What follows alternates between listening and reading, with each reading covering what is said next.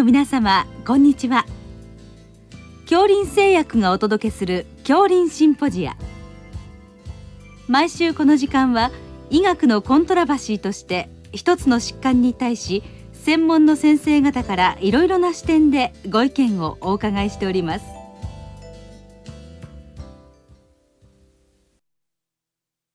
シリーズ。新型コロナウイルス感染症の最新情報と感染症対策の重要課題。第1部。新型コロナウイルス感染症の最新情報の6回目。COVID-19 の治療と題して。藤田医科大学。微生物学講座。感染症科教授。土井洋平さんにお話しいただきます。聞き手は慶應義塾大学名誉教授斉藤育夫さんです。なお、この収録はマイクロソフト Teams を使用して収録しております。えー、今日は COVID-19 の治療ということで、今日は5月22日の収録になります。どうぞよろしくお願いいたします。えー、それで、あのー、患者さん、これ、あの通常の経過ですとどういう方が多いんでしょうか？はい、引き続き COVID-19 の患者様というのは、多くの方は軽症であると。で、自然に警戒されるという点は、あの、大きく変わっていないと思います。ただ一つ、あの、今回第4波で言われていますように、重症化に至っている方が少し増えているかもしれないと。いうこと。また、あの、若年層の方ですね。あの、若年といっても、医療でいう若年ですので、えー、ま、40代から60代ぐらいの方というイメージですけれども、まあ、こういった方々、あの以前であればあの入院に至っていなかったような方があの、まあ、入院してですね、あの場合によっては ICU での管理が必要になるといった症例が以前より増えているという点が、まあ、今回の第4波の特徴であるという点はあの報道されている通り、私どもも実感をしております。はい、あのまずあの軽症の患者さんこの人たちに対しての治療は今、どういうふうにされてるんでしょう？はい、えー、軽症の患者さんといいますと、まあ、酸素投与に至っていない患者さんというところにほぼ当たるというふうに思うんですけれども、まあ、現在の状況ですと、こういった方は、まあ、ほぼ入院になっていないということでですね、あの自宅または宿泊での療養ということになっていますので、えー、まあ、基本的には現在でも対症療法ということですね。あの、ま、発熱があれば解熱剤を使ってといったあの治療になっていると思います。はいまあ、いわゆるあの風邪の患者さんに対する対応みたいなことでしょうか。あおっしゃる通りですね。はい、あのその、まあ、経過を見ていく上で酸素法はどうですか？これは見ていった方がいいでしょうか？はい、あのそうですね。今回の新型コロナウイルス感染症の特徴として、まあ、呼吸不全に入りつつある段階でも、ご本人が自覚をされない場合があるということが特徴ですので、まあ、客観指標を、簡便に測定できるものとして、酸素飽和度のモニターが望ましいということでですね、まあ、多くの自治体では自宅療養の方の場合でも、例えばあのパルスオキシメーターを貸し出して、自分でモニターをしてもらうというようなことがあの行われています。はい。あのこの早期の段階ではまあ経過を見ていく風邪のように扱うということで一方あの、まあ、インフルエンザの場合日本ではまああの検査で陽性になると、まあ、多分ほぼ100%抗ウイルス薬を投与しているということになりますけれども、まあ、直ちにですねあのこの COVID-19 でもそういった戦略はいかがなんでしょうか？はいおっしゃるようにですね、あのウイルス感染症ということで、まあ、理屈から考えると、なるべく発症早期のうちに有効な抗ウイルス治療を行うことができれば、早期の症状警戒ですとか、まあ、重症化の予防が期待できるんではないかということになるんですけれども、まあ、いくつかの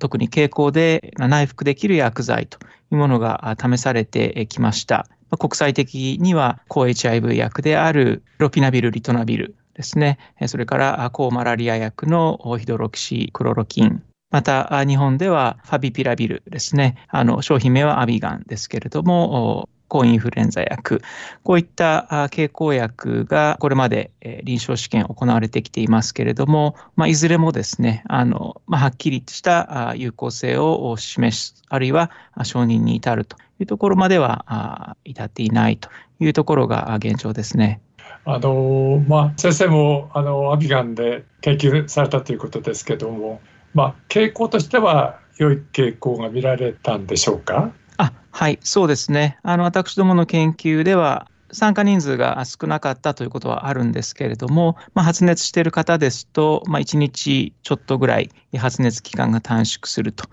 うなことが見られましたし、まあ、ウイルス量もですね、投与されている方の方が若干早く陰性化していくということは見られたんですけれども、まあ、有意差のあるレベルではなかったということでですね、あの、まあ、データはデータということで、まあ、論文にして発表させていただいたというところですね。で、他にも、アビガンについては、国内での企業治験、また海外でもいくつか試験が行われておりまして、やはり全体としてですね、今申し上げたような傾向というのは見られているようですけれども、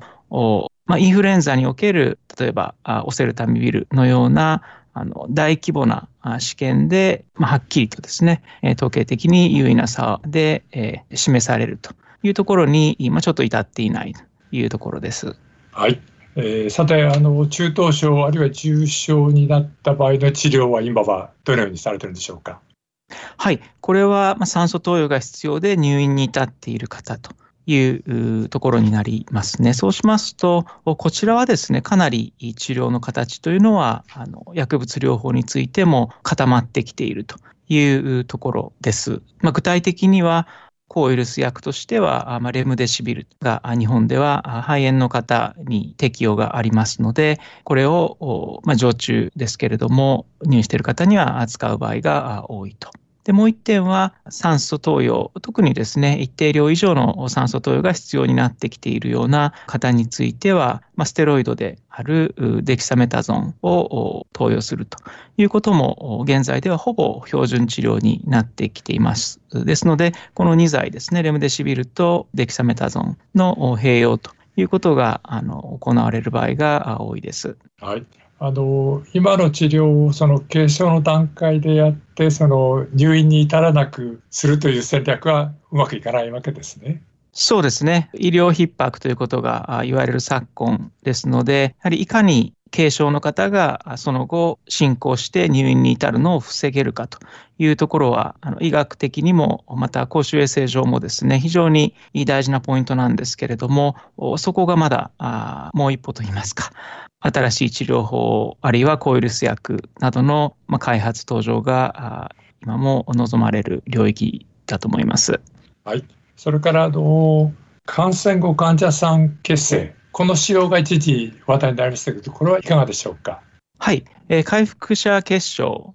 あるいは、あまあ、高度免疫グロブリンといった製剤ですね。えー、これについてもいろいろな試験が国際的には行われてきていまして、えーまあ、完全に決着はついていないという認識なんですけれども、まあ、はっきりポジティブのデータでもなさそうだと。いうことでですね、まあ、パンデミック始まった時ほどの高い関心というのはちょっと今、あの、なくなってきているのかなというところではありますけれども、これからあの国内での回復者結晶の試験というのも始まるところですので、ぜひいい結果が出てくれればなというふうに、あの私個人的には期待をしております。はい。あのそれからモノクローナル抗体というのもあるんでしょうか？はい。あの、モノクローナル抗体については、あの、かなり先に進んでいまして、えー、まあ、少なくとも米国ではですね、外来の患者さんを中心に、モノクローナル抗体による治療というのが、あの、緊急承認をされてですね、実際に行われていると。で、まあ、治験のデータを見ていきますと、まあ、大体ですね、7割、8割ぐらい入院を防ぐことができると。いう結果が示されていますので、これがあの日本でも使用することができるようになるとですね、今先ほど話題に出ました軽症の方の入院、重症化を予防していくという点では一つの武器になるのかなというふうに期待をしています。はい、これは外来で使用するものなんでしょうか？あ外来とは限らないんですけれども、あの入院でということが、あのまあ、当初はそういった形で始まるかもしれないんですけれども、まあ、現在、一番その治療法に書いているというところは、やはり入院前の段階ですので、あくまでも私の意見としましてですね、そういうところでうまくあの使えるようになっていければなという、まあ、期待を込めての申し上げている点です。はい、これがもうアメリカではもう使用可能ということですね。はい。はい。それからまたもう少しこの点であの治療薬で進歩がありそうですか、えー、例えば抗ウイルス薬とか、はい、どうでしょう？そうですね。あの、抗ウイルス薬についても、いくつかですね、あの、特に今回の SARS-CoV-2 に合わせて開発をされてきたような新規の抗ウイルス薬というものがいくつか治験の段階に入ってきていますので、今回のパンデミックにうまく間に合えば、こういった新たな抗ウイルス薬が使えるようになるという可能性は、あのまだ十分にあると思います。はい、あのワクチンが広く行く方ってあの収まるまでは、まあ、こういった治療の出番がまだまだあるということでしょうか。そうですね、ワクチンと、まあ、やや限られてはいますけれども、こういった治療法の組み合わせで、なんとか出口は近いと思いますので、乗り切れればというふうに思います。はい、どうも今日はありがとうございました。はい、ありがとうございました。シリーズ新型コロナウイルス感染症の最新情報と感染症対策の重要課題第1部新型コロナウイルス感染症の最新情報の6回目。COVID-19 の治療と題して。藤田医科大学微生物学講座感染症科教授土井洋平さんにお話いただきました。聞き手は慶應義塾大学名誉教授斉藤育夫さんでした。この収録はマイクロソフト Teams を使用して収録いたしました。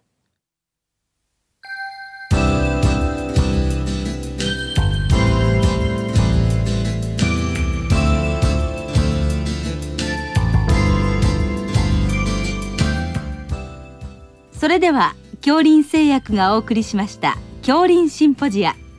来週をどうぞお楽しみに